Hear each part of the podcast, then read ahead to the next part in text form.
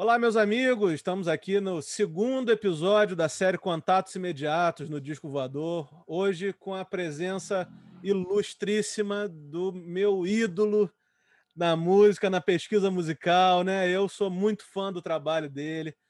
Bento Araújo, o cara, o herói por trás da Poeirazine, o herói por trás da série Lindo Sonho Delirante.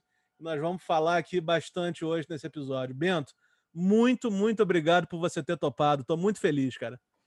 Pô, Ramon, que bacana. É a minha alegria é minha de estar aqui, receber esse convite tão legal. Que bom falar contigo. Tantos anos aí que a gente já se conhece assim de alguma forma, né? Mas conversando assim, é a primeira vez, eu acho. Estou bem feliz de estar aqui também. Obrigado pelo convite. Obrigado, pô, obrigado por ter topado. Eu, antes de começar qualquer, qualquer coisa, eu quero te perguntar o seguinte. Hum. Você trabalhou em loja de disco, cara. Como que era? Eu, eu, eu sou do Rio, né? Eu vou bastante uhum. a São Paulo, mas eu nunca fui na, na Nuvem 9, na Cloud9, né? Nunca fui lá. E eu sou eu comecei a ir para comprar disco em São Paulo, mas acho que já não existia mais a Nuvem 9. Ah, entendi, Ramon. É, a Nuvem 9 já fechou já faz alguns anos, né? Mas eu trabalhei em algumas lojas. A Nuvem 9 foi a principal delas, né? Foi a mais legal, a mais bacana, que eu fiquei mais tempo, assim, que eu mais aprendi. Mas eu trabalhei, acho que pelo menos umas cinco lojas de discos diferentes aqui. Hum. No, no, nos anos 90, começo dos anos 2000 aqui em São Você Paulo. Você chegou a trabalhar na galeria do rock? Sim, trabalhei na galeria, na loja do, chamada Jardim Elétrico, né? Dos meus amigos Sérgio e Ricardo Alpendre. Eles tiveram a loja na Rua Augusta, depois eles mudaram para a galeria então eu trabalhei com eles uma época lá na galeria, foi muito legal. O Ricardo Alpendre é o seu, seu companheiro no PoeiraCast, né? Isso, o Sérgio também, os dois, né? No PoeiraCast. Agora o Ricardo trabalhou comigo na Poeirazine muitos anos. Uhum. Ele era, ele costumava dizer que ele era meu braço esquerdo. tá certo. Bento, e o seu, o seu, acho que você começou a ganhar assim um certo destaque no ramo editorial, vamos dizer assim, com a Poeirazine, né? Uhum. Foram quantas edições da Poeirazine? Olha, Ramon, Poeira foram, é, acho que ao total, contando as edições especiais que eu fiz também, foram 69 edições impressas. Né? Por, durante 13 anos, né? Você 13 anos, isso. Foram 65 edições tradicionais e três especiais que eu lancei, 69 e, no total. E quais foram as entrevistas que você ficou mais satisfeito de fazer na, com, a, com a Poeira?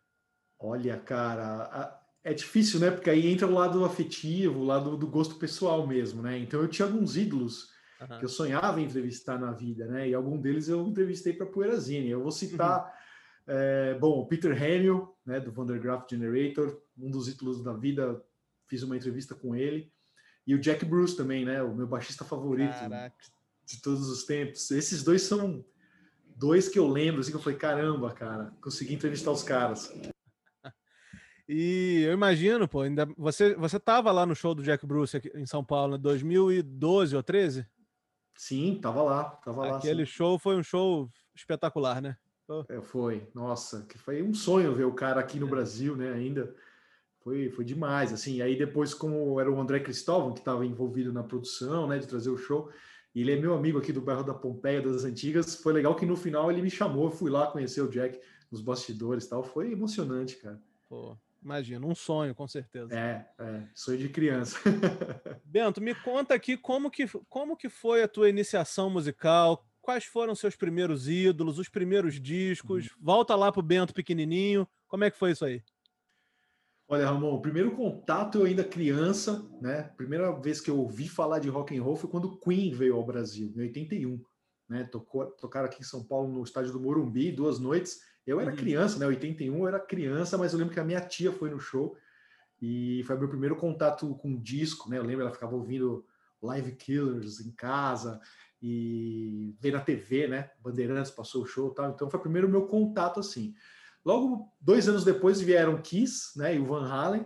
O Kiss foi aquela coisa, né? Aquele apelo visual, a criançada na escola levando disco. Eu lembro que eu estava na primeira série mas eu lembro de ficar já desenhando a logomarca do Kiss na lousa, né? Então, putz, aquilo já começou a me fascinar um pouco. Mas foi com o Rock in Rio, em 85, primeira edição do Rock in Rio, que aí que foi um divisor de águas na minha vida também, né? Assim, foi a primeira vez que eu comprei um disco. Eu, o Scorpions, né, era uma das bandas que estavam vindo, dentre, dentre tantas outras. e eu vi o clipe da Rock You Like a Hurricane na, na, na TV Cultura, aqui em São Paulo, no, no saudoso programa Som Pop. Uhum. E quando eu vi aquele clipe, eu falei, mãe, eu quero esse disco, né? Vamos na loja tal. Minha mãe me levou. Eu cheguei lá, pedi pro cara, cantei a música e o cara me deu. Ele falou: é esse aqui, ó, Love at First Sting, né? Dos Scorpions, era o disco que eles estavam promovendo na época. Sim. E foi meu primeiro disco. Aí logo na sequência eu comprei o Born in the USA do Bruce Springsteen, aí não parei mais. Então, de 84 para cá, tem sido uma jornada incrível, sim. E minha mãe tem muita influência nisso também, né? Que minha mãe sempre amou música. É ela que começou a me levar nos shows, me começou a me incentivar, né, para tocar, ser músico, viver de música. Então, minha mãe também, que graças a ela que eu tô nessa. Pô, isso é muito bom. Eu, você, che... você chegou a vir no Rock in Rio de 85? Não, era não, eu era muito criança. É. é, 85 eu tinha 9 anos, cara. Ah, tá. Então eu vi pela TV pouca eu coisa. Eu tinha né? menos 4 anos. Pô, você é muito novo. Eu sou de 89. Ah, entendi. O único Rock in Rio que eu fui, Ramon, foi o Rock in Rio 3, né, que eu fui para ver o Neil Young. É, imagino. Acabei vendo o Iron Maiden também, um dia antes, mas foi o único que eu fui. É. No, no Rock in Rio do Neil Young eu tinha 12, cara. Também não, ah, dá, não rolava de ainda não. rolava de ainda não. Mas eu depois eu consegui ver o Neil Young é, duas vezes. Vi nos Estados Unidos oh, duas vezes. No legal. Canadá uma vez com a Crazy Horse. Que e legal. vi nos Estados Unidos em 2019, na véspera ah, do meu ah. aniversário. Uau, que presentão, a, né, cara? Aquela Demais. Promise of the Real, né? Ah, sei, sei, com os filhos do Willie Nelson, né? Isso aí, é. Demais. E, cara, você ainda tem esses discos aí? Esse, esse tenho, Tenho, tenho até hoje, nunca me desfiz dele e tenho a coleção, né? Eu tô, aqui, eu tô aqui no meu escritório, aqui em casa, que é a parte que ficam os livros, as revistas, uhum. onde eu passo a maior parte do dia. Mas eu moro num sobrado e lá em cima estão meus discos, né? Tem lá o espaço para ouvir música, tá, tá na parte de cima aqui. E você mora aí na Pompeia, né? Moro na Pompeia até hoje, cara. Mora pertinho dos mutantes? Aqui. Do lado. É. Rua Venâncio Aires é aqui, é. do lado aqui de casa. Então eu cresci vendo esse pessoal por aqui, né? Luiz Carlini, André Cristóvão, a galera do Made in Brasil, os irmãos Vecchione, né? Até toquei com o Rick Vecchione, filho do Oswaldo. Cara, banda, Pompeia tá no sangue. É, que maneiro, cara, que maneiro. Deve ser uma vizinhança muito legal.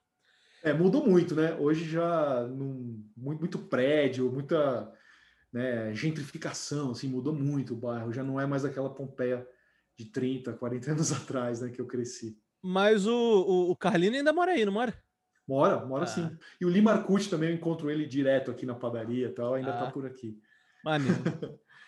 Bento, vamos, vamos falar um pouquinho agora de uma coisa que, antes da gente chegar nos seus livros, eu queria falar de uma coisa que a gente compartilha aí, nosso, nosso vício aí, nosso ópio, que são os discos, né? Eu já vi algumas fotos suas no, no Instagram, da, da sua parede aí, da sua coleção de discos. Você sempre bota umas edições aí caprichadas, cara, dos discos que você está ouvindo. E eu queria te perguntar justamente isso. Você quais são os discos que você considera mais raros que você tem? Pô, Ramon, difícil essa pergunta, hein, cara? Porque de repente, é se você pudesse né? pegar três, três. Tá. Porque assim, eu, eu, não me considero assim um colecionador, né, de raridades, assim, sabe? Eu, eu sou um cara meio maluco assim nesse sentido, né? Primeiro porque eu não eu não pago grana alta em disco, assim. Eu sempre falo uhum. isso, né? Eu não, nunca consegui, sabe? Ah, eu vou pagar uma fortuna nesse disco, é. não. Nunca. Eu sempre fui aquele cara que gostava de achar as coisas as boiadas que a gente falava naquela era pré-internet, né? Tanto que quando o vinil ganhou esse status, esse hype todo dos tempos para cá, eu até parei de comprar disco, né? Eu compro uhum. muito pouco disco atualmente, porque o preço foi muito lá em cima, né? Virou essa coisa meio exagerada, eu acho, assim, né? Sim. Então eu dei uma sossegada. Eu gosto mais de comprar livros de música, né? Eu saio mais atrás dessas coisas ultimamente, Ramon, dos anos para cá. Então eu não sou muito movido naquelas raridades, assim, sabe? Mesmo os discos que estão no meu livro, né? Eu não, eu não tenho vários, eu tenho pouca coisa dos que estão nos livros, né? Isso é algo que eu sempre também falo. Então é difícil eu citar algumas raridades. Assim, claro que eu tenho, deve ter alguma coisa ou outra ali que deva valer uma grana, mas eu não me ligo muito nisso. Mas ontem eu estava ouvindo um que eu sei que o pessoal vai muito atrás, assim, né? Que é aquela edição original do Their Satanic Majesty's Requests dos Stones, que é um disco que eu amo, né? Um disco psicodélico que eu acho incrível. Um disco que foi malhado muitos é. anos, né? A galera, muita gente não entendeu até hoje esse disco. Os próprios Stones falam mal, né? Mas eu adoro. E é. eu tava ouvindo ontem, cara. É a prensagem original inglesa, com aquela capa holográfica e tal, né? Esse é um deles, acho que é. deve valer uma grana. Pô, muito legal. então quer dizer que você não tem os discos, a maioria dos discos dos livros. É, cara, eu tenho pouca coisa, né? Dos originais ali eu tenho alguma é. coisa, assim, né? Mas assim, não é que eu tenho tudo, sabe? Não é que eu tenho todos os discos. O pessoal sempre me pergunta, ah, você é. tem todos os discos? Eu falo, não, não, não tenho. Eu achava justamente isso, que você, que você tinha ou que você tinha antes de fazer o livro, ou que você, para fazer o livro, comprou os discos que eventualmente faltar, faltassem. Não, não, não. Eu não tenho essa. Como é que se fala? Assim, essa paranoia assim, de uh -huh. ter que ter o físico, sabe? De ter que ter o disco original tal. Uh -huh. Eu tenho alguns relançamentos, né? Desse, é. Alguns que saíram lá fora. É, os, os, lançamentos a gente acaba tendo acesso, né? Mas os originais, nossa, de um tempo para cá ficou impossível, né, Ramon? De, de... É só quem tem muita grana, né? É, eu também, eu também fico feliz da vida com relançamento, cara. Eu sou fã de relançamento. eu não tenho muito esse. Hoje mesmo eu falei com o Nelson Aires, né? Sobre uhum. o disco lá, o Mandala. E, uhum. e, ele perguntou: Você tem? Eu falei: Não, cara, não tem. É, pois é, cara. É Aí eu falei: Ó, mas foi relançado. De repente eu vou comprar o relançamento e tô feliz uhum. da vida, sabe? Tô uhum. feliz da vida. E, e, e aí a gente, a gente, a gente entra no, nesse campo aqui, nessa trilogia, cara. O primeiro uhum. eu vou. Vamos começar pelo primeiro, né? Uhum. Os 100 discos psicodélicos. Já tem uns três anos que você lançou?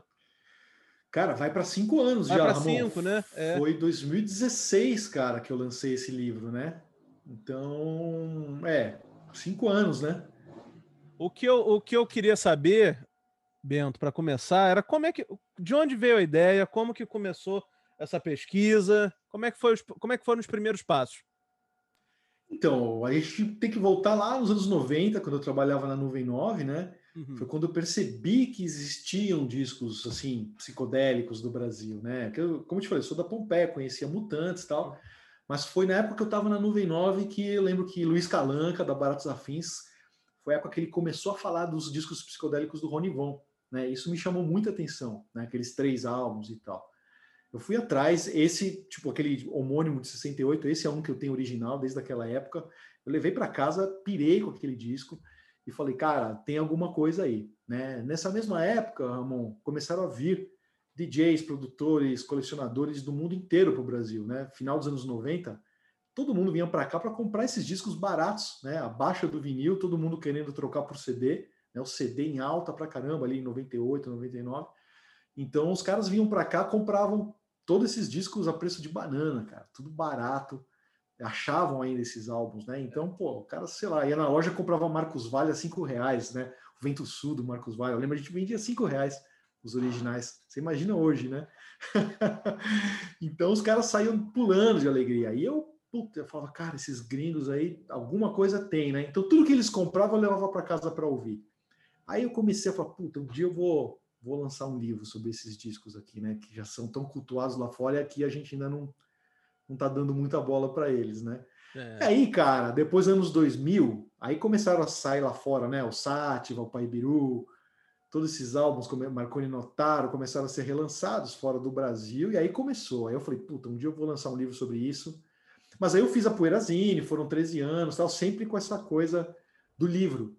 Aí, quando eu parei com poeira, foi que eu pude me dedicar totalmente ao projeto Lindo Sonho Delirante, né? Que era um sonho mesmo. E eu uhum. queria fazê-lo em inglês também, né? Esse foi um grande salto na minha carreira, assim, né? Começar a escrever em inglês, mandar para fora o livro.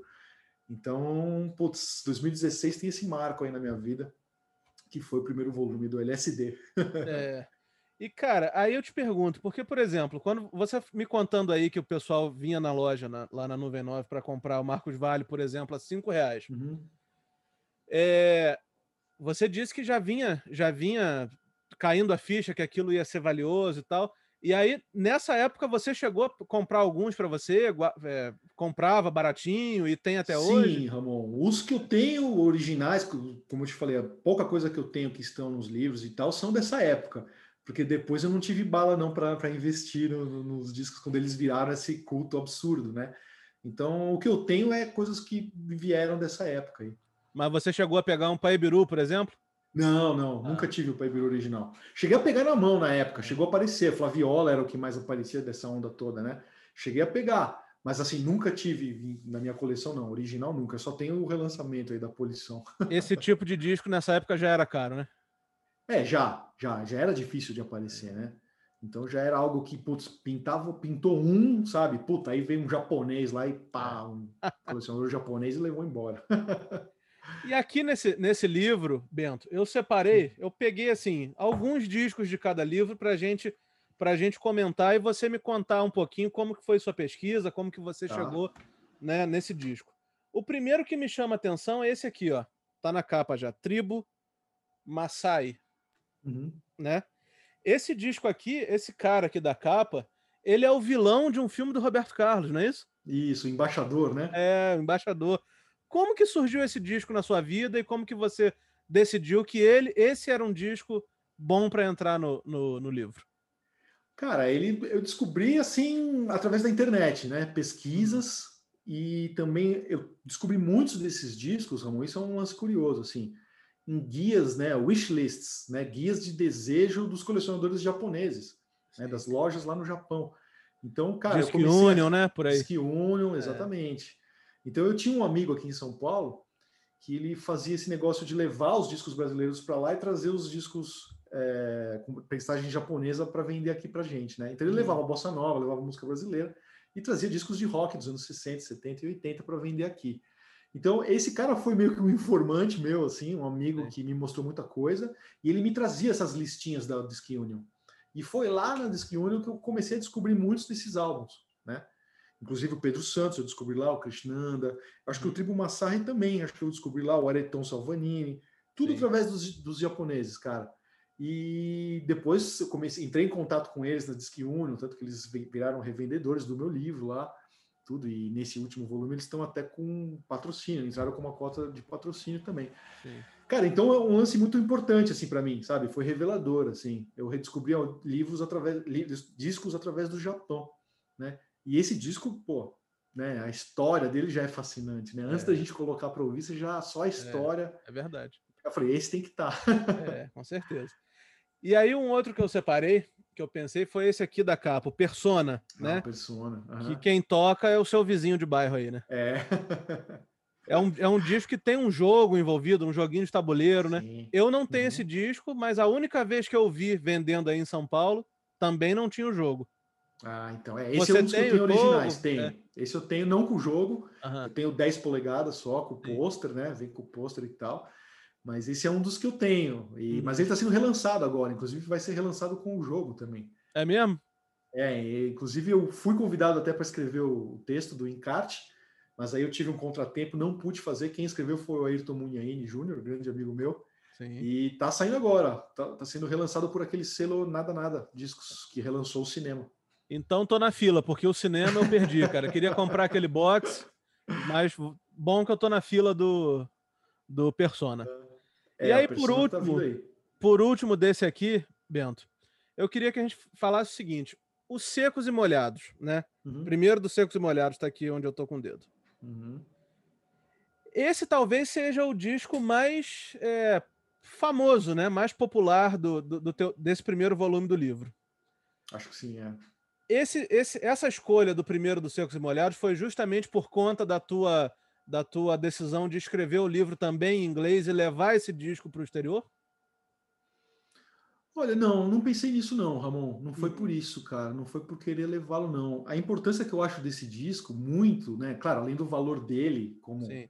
obra e tal, e legado, eu acho que ele tem essa função de, de como ele estourou daquela forma ali, 73, 74, que aconteceu? Todas as gravadoras, inclusive a Continental, uhum. saiu atrás de bandas novas. Então a gente tem aquela pequena explosão do rock brasileiro de 74, né? Que saiu o Som Nosso de Cada Dia, Moto Perpétuo, até Perfume Azul do Sol, Sim. tantos discos, né? Porque todo mundo queria achar o novo Secos e Molhados ali.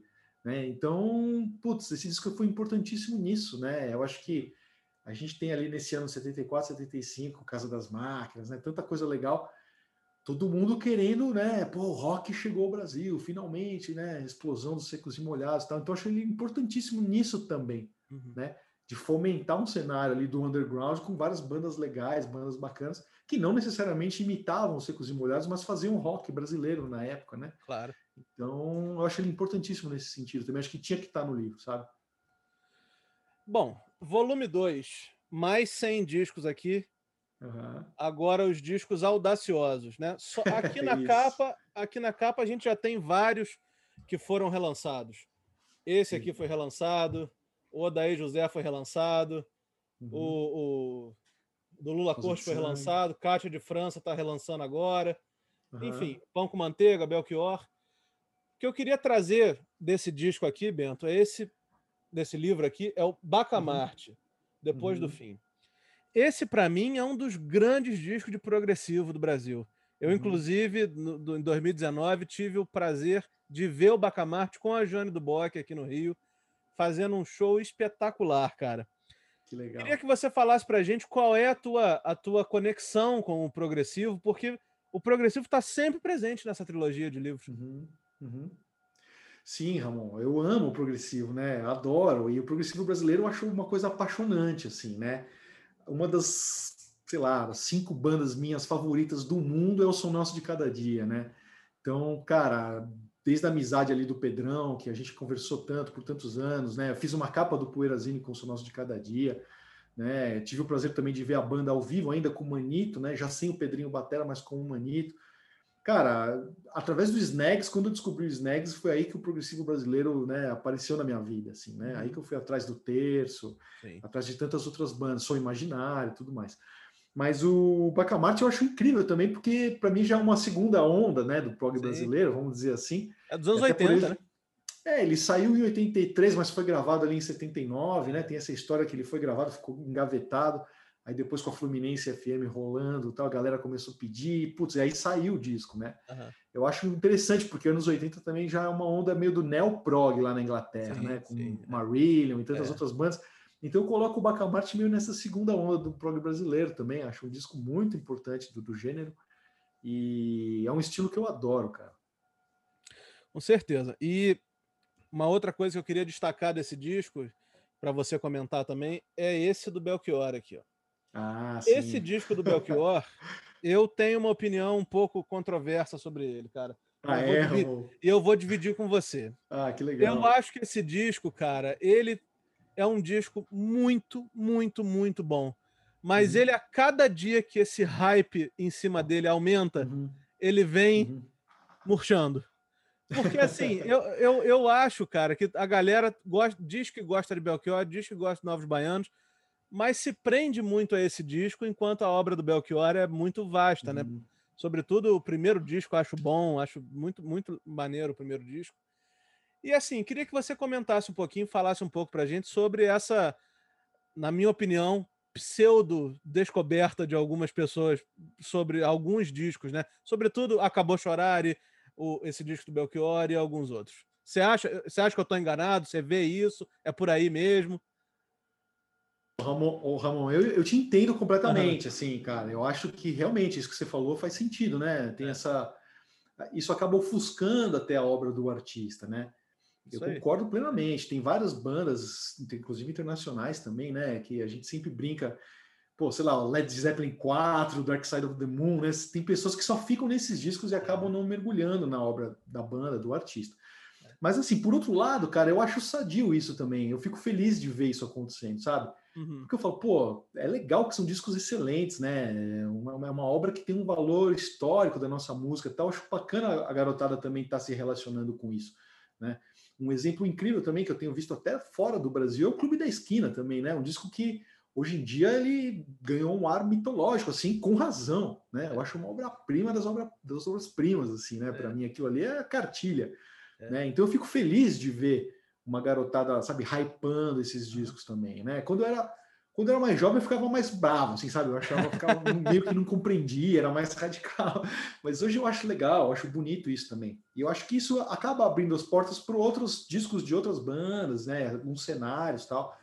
Então eu acho bem valioso isso, assim, Ramon, do ponto de vista de descoberta mesmo, sabe? Uh, acabou chorar, né? É, é. É, é, o que a gente fala. Se fossem discos ruins, eu ia me incomodar mais, né? Mas como são todos obras-primas, eu acho que não tem problema nenhum, sabe? O hype. Eu brinco com, com um amigo aqui que é o seguinte: eu, como eu te falei, sou, no Rio, sou do Rio. E aí eu brinco o seguinte: eu falo, cara, o disco, quando ele vai chegando na fronteira ali do estado do Rio com o juiz de fora, né? O estado de Minas, ele já, já duplica de preço. Vai chegando perto de Belo Horizonte, aí já era. Aí já era. Bento, vamos entrar aqui mais, mais a fundo vamos. no teu novo livro, no volume aí. 3, né? Volume Lindo 3. Sonho Delirante, os discos corajosos, né? Onde você pega uhum. de 1986 a 2000. Eu confesso um pouco da minha ignorância, porque quando eu vi que você ia fazer é, esse recorte de tempo, eu falei, cara, ele vai conseguir arrumar 100 discos né, que, que se encaixem nessa, nessa, nessa, nesse pretexto de, de, de, botar como discos corajosos. E aí confesso também que eu quebrei a cara quando, porque eu, quando chegou o livro eu li ele todo, cara. E eu quebrei a cara profundamente, porque aqui eu descobri discos sensacionais, cara. E o primeiro que eu, assim, dos 100, eu, eu tinha, devo ter, já devia ter antes do livro, uns 15 a 20, confesso. Por uhum, exemplo, uhum. O, o Olho de Peixe é um disco que eu, que eu tinha há muito tempo, conhecia, um disco ótimo. Claro, Nação Zumbi, o, o, o da Lama ao Caos, óbvio. Uhum. Violeta de Outono, com certeza. Mas, por exemplo, quando a gente vê esse disco aqui, do Lula Cortes com Jarbas Maris, eu falei, cara, não é possível. Como que eu passei esse tempo todo sem conhecer esse disco? Uhum, uhum. Como é que foi a tua descoberta com esse disco, sabe? Eu queria, antes da gente falar do livro, eu queria que você me contasse desse disco, porque esse foi, ah. foi foda. Desculpa o palavrão, mas foi foda, cara. Pô, que legal saber é. isso, Ramon. Que legal ouvir isso de você, cara. Esse disco também é muito especial para mim, porque de uns anos para cá, né, desde que eu lancei o volume 1, Uhum. Eu tenho tido um contato mais intenso assim com o pessoal do eixo ali Pernambuco, é, Paraíba, né? Uhum. O eixo ali Recife, Olinda e João Pessoa, né? Que é onde aconteceu toda essa cena mais psicodélica e tal, que eu sou apaixonado. Então, cara, o que acontece? Eu fiquei amigo do Jarbas Maris, né? Quando Sim. eu lancei o volume 2 do, do LSD, o Jarbas está lá com o Transas do Futuro, né? O compacto que ele lançou em 77. Então a gente ficou. E também amigo. foi relançado, não foi isso? Esse foi relançado já, é. já foi em vinil também, já que esgotou rapidinho, né? Mas assim, cara, eu fiquei amigo do Jarbas. Quem me apresentou o Jarbas foi a Cris Fuscaldo, né? Que você deve conhecer, queridona. Tá na fila, quero convidá-la também para participar aqui. ah, que legal, que legal. Então, ela me apresentou Jarbas e, cara, Jarbas ficou muito amigo, adorou o livro e ele entrou numa missão pessoal. Assim, ele falou, cara, eu vou te levar para fazer o lançamento lá em João Pessoa. Né? E aí foi muito legal, o Jarbas me apresentou o pessoal lá, eles me levaram para fazer o lançamento lá com ele, né? Eu fui com o Jarbas Maris, a gente fez uma palestra, conversamos e tudo mais, e aí começou essa coisa, ele começou a me contar da amizade dele com o Lula Cortes, né? Ele tá no Pai Biru, ele tá no Rosa de Sangue, né? Pô, então, cara, eu tava lá com ele, a gente ouvindo todas essas histórias, e eu falei um dia para ele, eu falei, cara, a gente tem que escapar aqui, a gente tava no mesmo hotel, né? Com a Cátia de França, inclusive, estava lá participando de um evento também. Que time! Um peguei, você vê? e eu peguei Jarbas de lado um dia, eu falei, cara, vamos.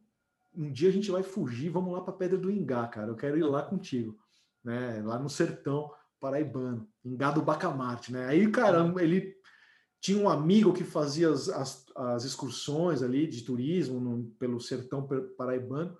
E a gente foi, cara. Pegamos uma sexta-feira lá, saímos cedinho, fomos embora. Então a gente foi para a Pedra do Ingá, aquele lugar mágico, né, que serviu ali de inspiração para o Pai Biru, para Lula Cortes e Zé Ramalho e tal. E eu fui com ele. E ali, cara, a nossa amizade ali ganhou outros ares, até meio que é, extradimensionais, assim, né? Se é que a gente pode dizer assim. A viagem foi completa e, bicho, e ficamos muito amigos, né?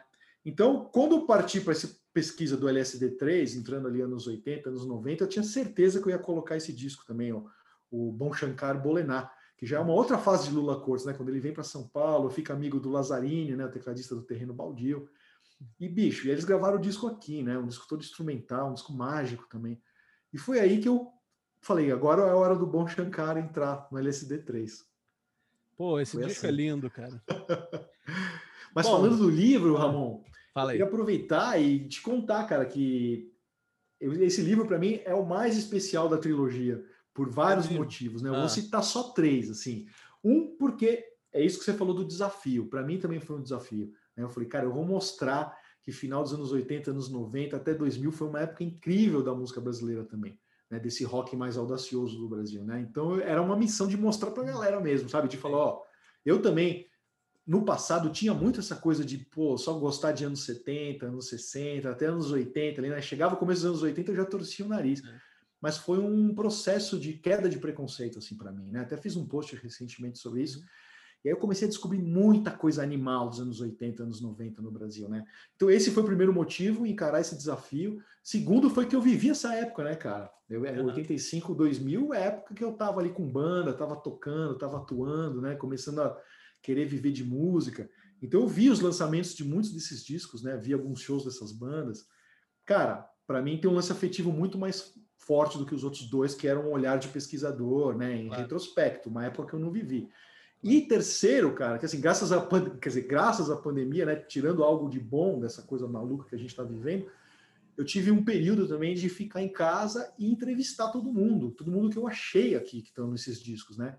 Então, ao contrário dos outros volumes também, eu fiz cerca de 60 entrevistas exclusivas para esse projeto. Uhum. Então, me deu um outro patamar de, de imersão mesmo nesses discos e de entender né, o que o artista estava fazendo naquela época. Assim. Então, é. por isso, esse livro para mim é muito especial. É o projeto que eu tenho mais orgulho de estar envolvido até hoje, Ramon. Eu, eu imagino isso, porque eu.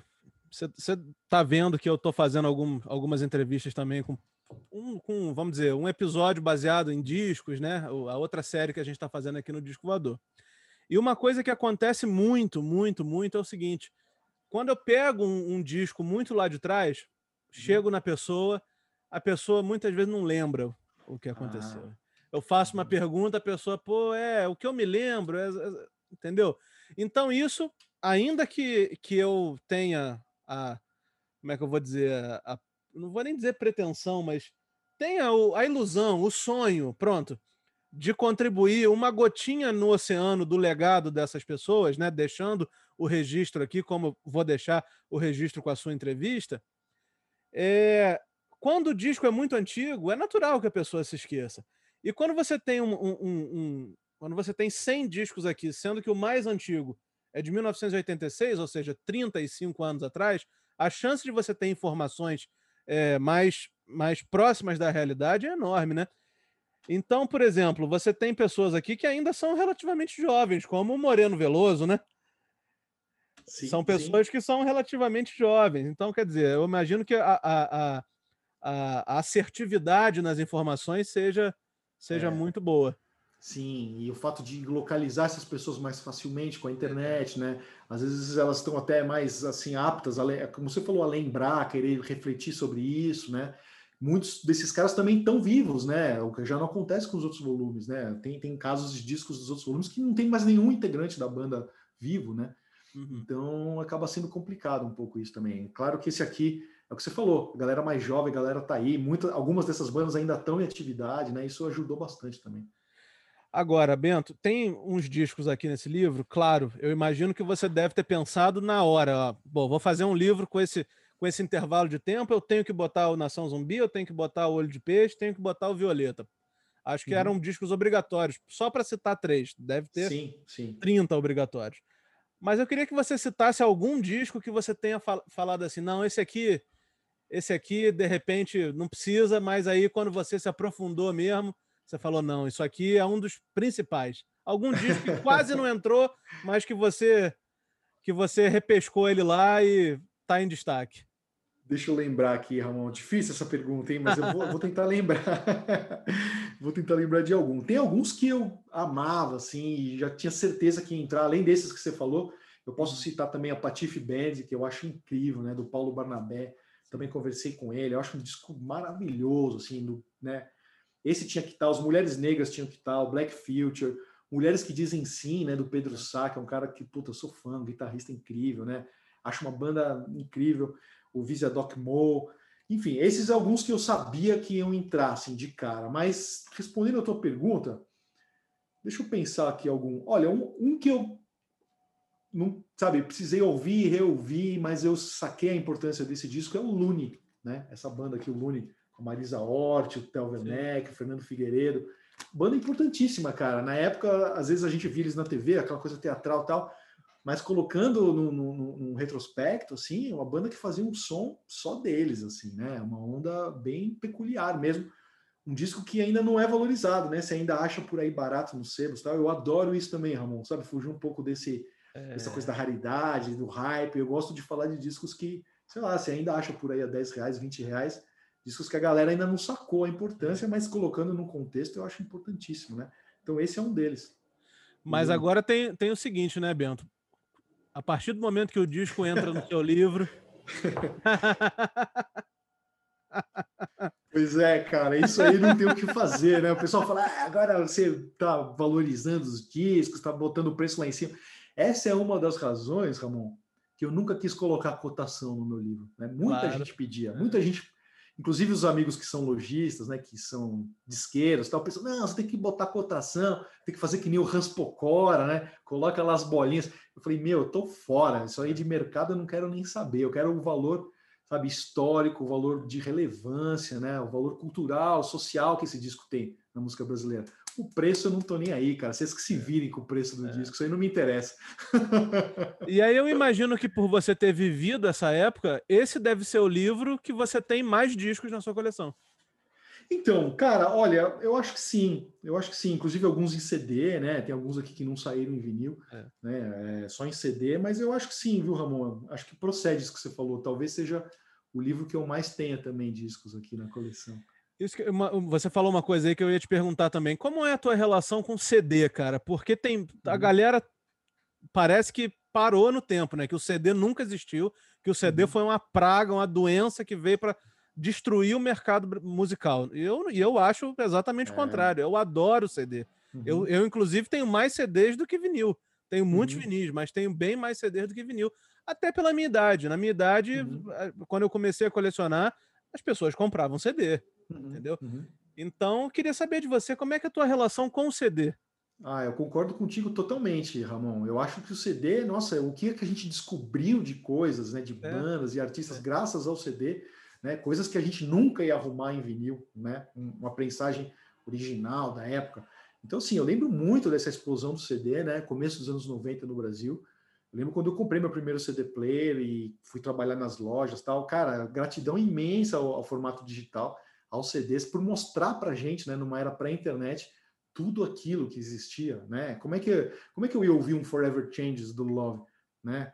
Como é que eu ia ouvir um, um Odyssey and Oracle dos Zombies? Isso aí foi o CD que fez toda essa essas redescobertas, né, essas bandas maravilhosas dos anos 60 ali que a gente só ouvia falar, né?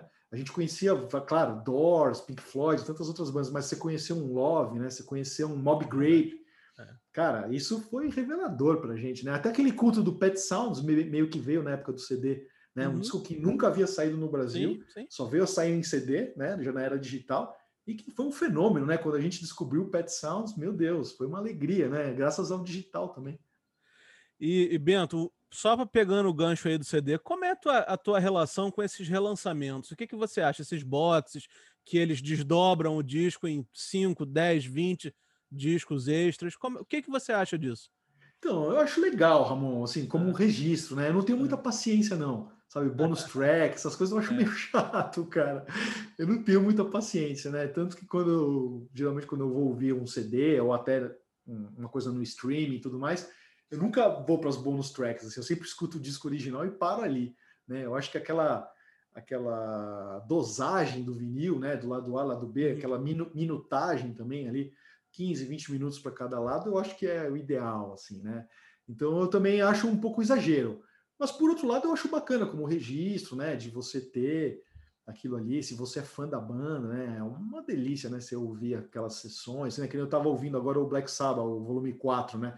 Com todos aqueles papos de estúdio e tal tem hora que vai bem, assim, eu não tenho tanta paciência, mas eu acho que vale, vale a pena como registro, assim, para os fãs é uma maravilha, né? É, o meu volume 4 ainda não chegou, não, mas eu tô mais ansioso para ver o disco ao vivo, cara. ah, o ao vivo de 73. que legal. Bento, deixa eu te falar. Então você me disse que nesse livro aqui, você foi o, livro que você fez mais entrevistas, né? Fez 60 Sim. entrevistas.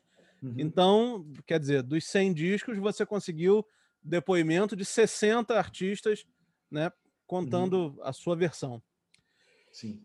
O que que você faz com essas entrevistas, além de, de colocar algumas aspas aqui no livro? Então, Ramon, esse foi um dilema também, uhum. né? Porque como o espaço é reduzido para cada resenha ali, você vê, eu fiz essas entrevistas e aí o que entrou no livro? Uma ou outra declaração, uma outra frase. Uhum. Então, eu tenho muita vontade de colocar esse projeto em prática, que é lançar um livro com as entrevistas do Lindo Senhor Delirante 3, né? Tem cada entrevista bacana, cada papo legal, sei lá, entrevistas longas, né? Que eu acho que dá um livro, né? Então, eu quero muito fazer isso, de repente o ano que vem, não sei, mas dar um, lançar um livro com as entrevistas na íntegra do, do Lindo Senhor Delirante 3 também. Essa é uma vontade que eu quero colocar em prática. E, desse, e dessas 60 entrevistas que você fez, qual foi a que você mais ficou feliz de ter conseguido, a mais difícil, que você lutou e, e quando conseguiu deu certo? Cara, olha, é, teve algumas que foram incríveis, assim, sabe? Pelo, pelo que o pessoal contou. Né? A do próprio Paulo Barnabé, da Patife Band, eu adorei. A do Maurício Pereira, né, dos Mulheres Negras, eu achei incrível também. Uma entrevista muito legal. Do Pena Schmidt, né, um cara que esteve envolvido com tantos desses discos aí que estão no livro. Né? Até coloquei declarações dele na, na introdução do livro também, né? Teve o papo com o Miguel Barella também, que é um cara que eu adoro, né? Guitarrista. Ele contou a participação do Roger Kizukai, do Can, né? na, na coletânea Não São Paulo, da Baratos Afins ali. Gostei muito de falar com os jornalistas que trabalhavam na BIS também, nos anos 80, mas que tinham bandas, né? Que estão no livro. Thomas Papon, o José Augusto Lemos, o Alex Antunes, né? Cara, caras que eu cresci lendo aí que estão no livro com as bandas, né? Isso também foi legal ver essa visão deles da época. Enfim, todas essas aí me marcaram muito, assim, Ramon. Uma outra característica que os seus livros têm, né, a trilogia tem, é que eles são sempre em português e inglês. E você já uhum. fez turnês para divulgar esses livros. Como que é a recepção desses livros lá fora? Você já foi até para Dinamarca, né, levando uhum. levando teu livro. Como é que é essa história? Como que, como que é o clima? Você vende, vende os livros, faz uhum. uma palestra? Como é que é? Explica para mim, por favor. Sim, Ramon, é, é, isso aí, exatamente isso. Eu fiz duas viagens, né? Eu fiz 2018 e 2019. Uhum. 2020 só não rolou por causa da pandemia, né? É. Que eu ia fazer também. E agora 2021 também acho que vai ser difícil acontecer. Uhum. Mas foram viagens incríveis, assim, né? Eu, eu tenho ido com meu amigo, meu amigo que mora lá, o Rasmus, ele mora em Copenhague, na Dinamarca. Ele tem aquela marca ali, Epic Vinyls from Brazil. Né? Ele é um cara muito incrível, o Rasmus. Assim, ele toca lá na noite, ele tem vários discos, tem muito mais discos dos livros do que eu tenho. Né? Então, assim, eu vou com os livros e vou com a minha palestra, né? Eu faço um bate-papo ali com a galera de uma hora e meia, mais ou menos. E o Rasmus toca os discos, né? Ele vai ilustrando o papo e depois a gente faz tipo um evento mesmo que ele toca muitos dos discos que estão nos livros, né? Então a gente criou um evento mesmo. É uma noite de celebração assim a essa a esse tipo de música brasileira que não é muito falado lá fora, né? O pessoal fala muito de bossa nova, chega numa tropicália ali no máximo, né? E aí quando você chega com a psicodelia nordestina, você chega com a vanguarda paulista, né? Você chega com todos esses movimentos, Clube da Esquina, tal, a galera pira, né, cara? Então tem sido muito legal. Assim, a gente fez vários países, né? Alemanha, é, França, Inglaterra, Suécia, Noruega, Suíça né? A própria Dinamarca, cara, tem sido incrível. A recepção é nota 10, assim, o pessoal fica é, espantado, né, com, com essa qualidade da nossa música, assim, né, além da bossa nova. Então, é uma história um pouco alternativa da música brasileira que eu venho propondo, eu acho, com esses livros, né? E o pessoal lá saca isso. Então tem sido muito bacana. Então a gente faz todo tipo de evento, até em casas noturnas, como nas embaixadas, né? Eu fiz as embaixadas de Londres e Paris também muito bacana, cara. Eu estou muito feliz com isso, assim. É algo que eu sempre sonhei, sabe? Sempre lutei muito também para para conseguir assim ir para fora, mostrar meu trabalho e mostrar a música do meu país, né? Dá um orgulho é, fenomenal, assim, de ser brasileiro. Eu imagino, eu imagino. Toda toda vez que eu vou dizer acompanhava porque você eh, ano passado e esse provavelmente ano passado não fez, esse provavelmente não vai fazer. É. Mas assim, eu me lembro de ver você no Instagram, no Facebook, postando lá as fotos da viagem, e eu falo, cara, isso é muito maneiro, porque pô, o cara fez um livro foda demais, sabe? E tá mostrando esse, esse livro, os discos para outros, outros países e tal. Uhum. Isso é muito legal, cara. Eu, eu eu concordo com você. Deve ser uma, uma, uma, uma gratificação por todo o esforço, né? É, é verdade, Ramon. Estou muito E feliz aí- com isso. E aí, Bento, para a gente encerrar aqui nosso papo, já estamos chegando no fim. Tá. Eu queria que a gente, eu queria que a gente fizesse uma, uma pequena, vamos dizer assim, uma pequena brincadeira. Se você tivesse que fazer Hum. é, um próximo volume do Hum. Lindo Sonho Delirante, eu sei que você falou aí do, do de fazer um, um livro com as entrevistas. Eu, eu já estou na fila número um para comprar. Mas se você tivesse que fazer um volume, um Lindo Sonho Delirante, volume 4, a partir de 2001, vamos dizer assim, Aham. você conseguiria me dizer cinco discos que seriam obrigatórios estar no, no, no teu livro? Num- num- Olha só, cinco, livro. cara. Caramba, você me pegou de surpresa Olha agora, hein? Mas eu conseguiria sim, cara, eu acho. Deixa eu ver. Bom, o Anjo Gabriel entraria com certeza, sou muito fã dos caras, né? Os dois discos que eles lançaram, com a formação original ali, putz, né? Adorei os dois. Então, acho que o primeiro do Anjo Gabriel é um disco que eu colocaria com certeza. Tem uma banda que chama Y Z, também que eu gosto bastante. Se eu não me engano, é 2001 o disco deles, ficou de fora do volume 3 por pouco. Acho que eles são de Curitiba, se eu não me engano. Também entrariam com certeza. Assim me pegou de surpresa. Mas eu tenho uma lista, cara, porque Aham. assim, a minha ideia, Ramon, era fazer o volume 3 de 86 a 2020, né? Só que como aconteceu com os dois volumes anteriores, era tanta coisa, foi tanta coisa que eu fui redescobrindo e ouvindo, que eu precisei fazer mais um recorte, dar mais uma quebrada e parar em 2000. Em 2000. Então, tem quer uma dizer lista que já pro volume podemos 4, ter tá mais um tudo- volume 4. Cara, os discos já estão listados, é que eu não estou lembrando agora, assim, você me pegou de surpresa mesmo, mas eu tenho uma lista com mais de 100 discos já que eu levantei de 2001 a 2020, né, de discos que, pô, estariam lá com certeza, cara. Né? Mas eu não sei se teremos, né? Eu não posso dizer, assim, eu tenho vontade de fazer, Tá mas eh, por enquanto vai demorar um pouco, tá? Eu quero esperar mais para frente, quem sabe, né? Por enquanto eu quero curtir aqui o 3, fazer o lançamento e tudo Isso. mais. E é isso que eu ia te perguntar. E queria que você falasse sobre as ações que você vai fazer de lançamento, como que as pessoas podem adquirir esse livro, Uhum. porque, olha, isso é uma bíblia. Aliás, os três, né? A, a Bíblia é dividida em três partes. Esse, volume 3, volume 2 e volume 1. Que legal, cara. Obrigado, Ramon. Pô, é, são os três. O volume 1, infelizmente, já está esgotado. Eu não tenho Hum. mais. Talvez você ache aí no Mercado Livre alguma coisa assim. Espero reeditá-lo em breve, né? Inclusive também lançá-lo em e-book. Eu tenho essa vontade também, fazer a versão digital dele. Mas os outros dois volumes é só entrar no meu site, que é o poeirazine.com.br. Eles estão disponíveis lá para venda, com frete grátis, né? Inclusive tem também a maior parte das edições da Poeirazine ainda estão lá. E os episódios do PoeiraCast também, que é um podcast que eu faço há 12 anos já, né? Também estão lá nesse site, que é o poeirazine.com.br. É legal a gente também ressaltar que os três volumes foram financiados via financiamento coletivo, né? Sim. Via crowdfunding. Então, pô, eu tenho essa galera que me segue, sou puta, eu adoro esse pessoal, é uma galera que vem desde a época da Poeirazine. Se não fossem eles, Ramon, a gente não ia estar aqui hoje conversando com o pessoal que participou da campanha e você é um deles, É, né, cara? claro. você tava lá. Mas quem quiser assistir é só entrar no meu Instagram, que é o Poeirazine, né? Arroba. Poeirazine. As lives estão lá arquivadas no meu feed, né? Então estão todas lá. É só assistir no meu IGTV também. Então tá certo. E por fim, temos, podemos adiantar algum próximo projeto, alguma coisa mais concreta? Eu sei que tem muitas vontades, mas alguma É. coisa mais concreta? Então, Ramon, com essa revolução, né, pós-pandêmica, sei se é que a gente pode dizer isso, né? Eu acho que, como eu falei, as viagens deram uma parada, né? Os eventos físicos, tal. Então, eu tô com muita vontade de me dedicar aos cursos esse ano, né? Eu devo lançar cursos, né, especializados para quem gosta de música, para quem curte essa coisa de jornalismo musical também, né? Então, eu acho que em breve eu vou lançar o meu primeiro curso. Eu acho que 2021 agora vai ser o ano que eu vou me dedicar a isso, né? Cursos online o pessoal assistir em casa e tudo mais.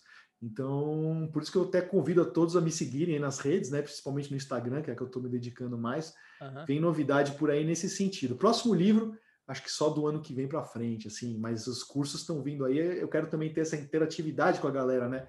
Tenho gostado muito, sabe, de falar com o pessoal aqui pela internet, tudo. Acho que é época de pensar nisso também.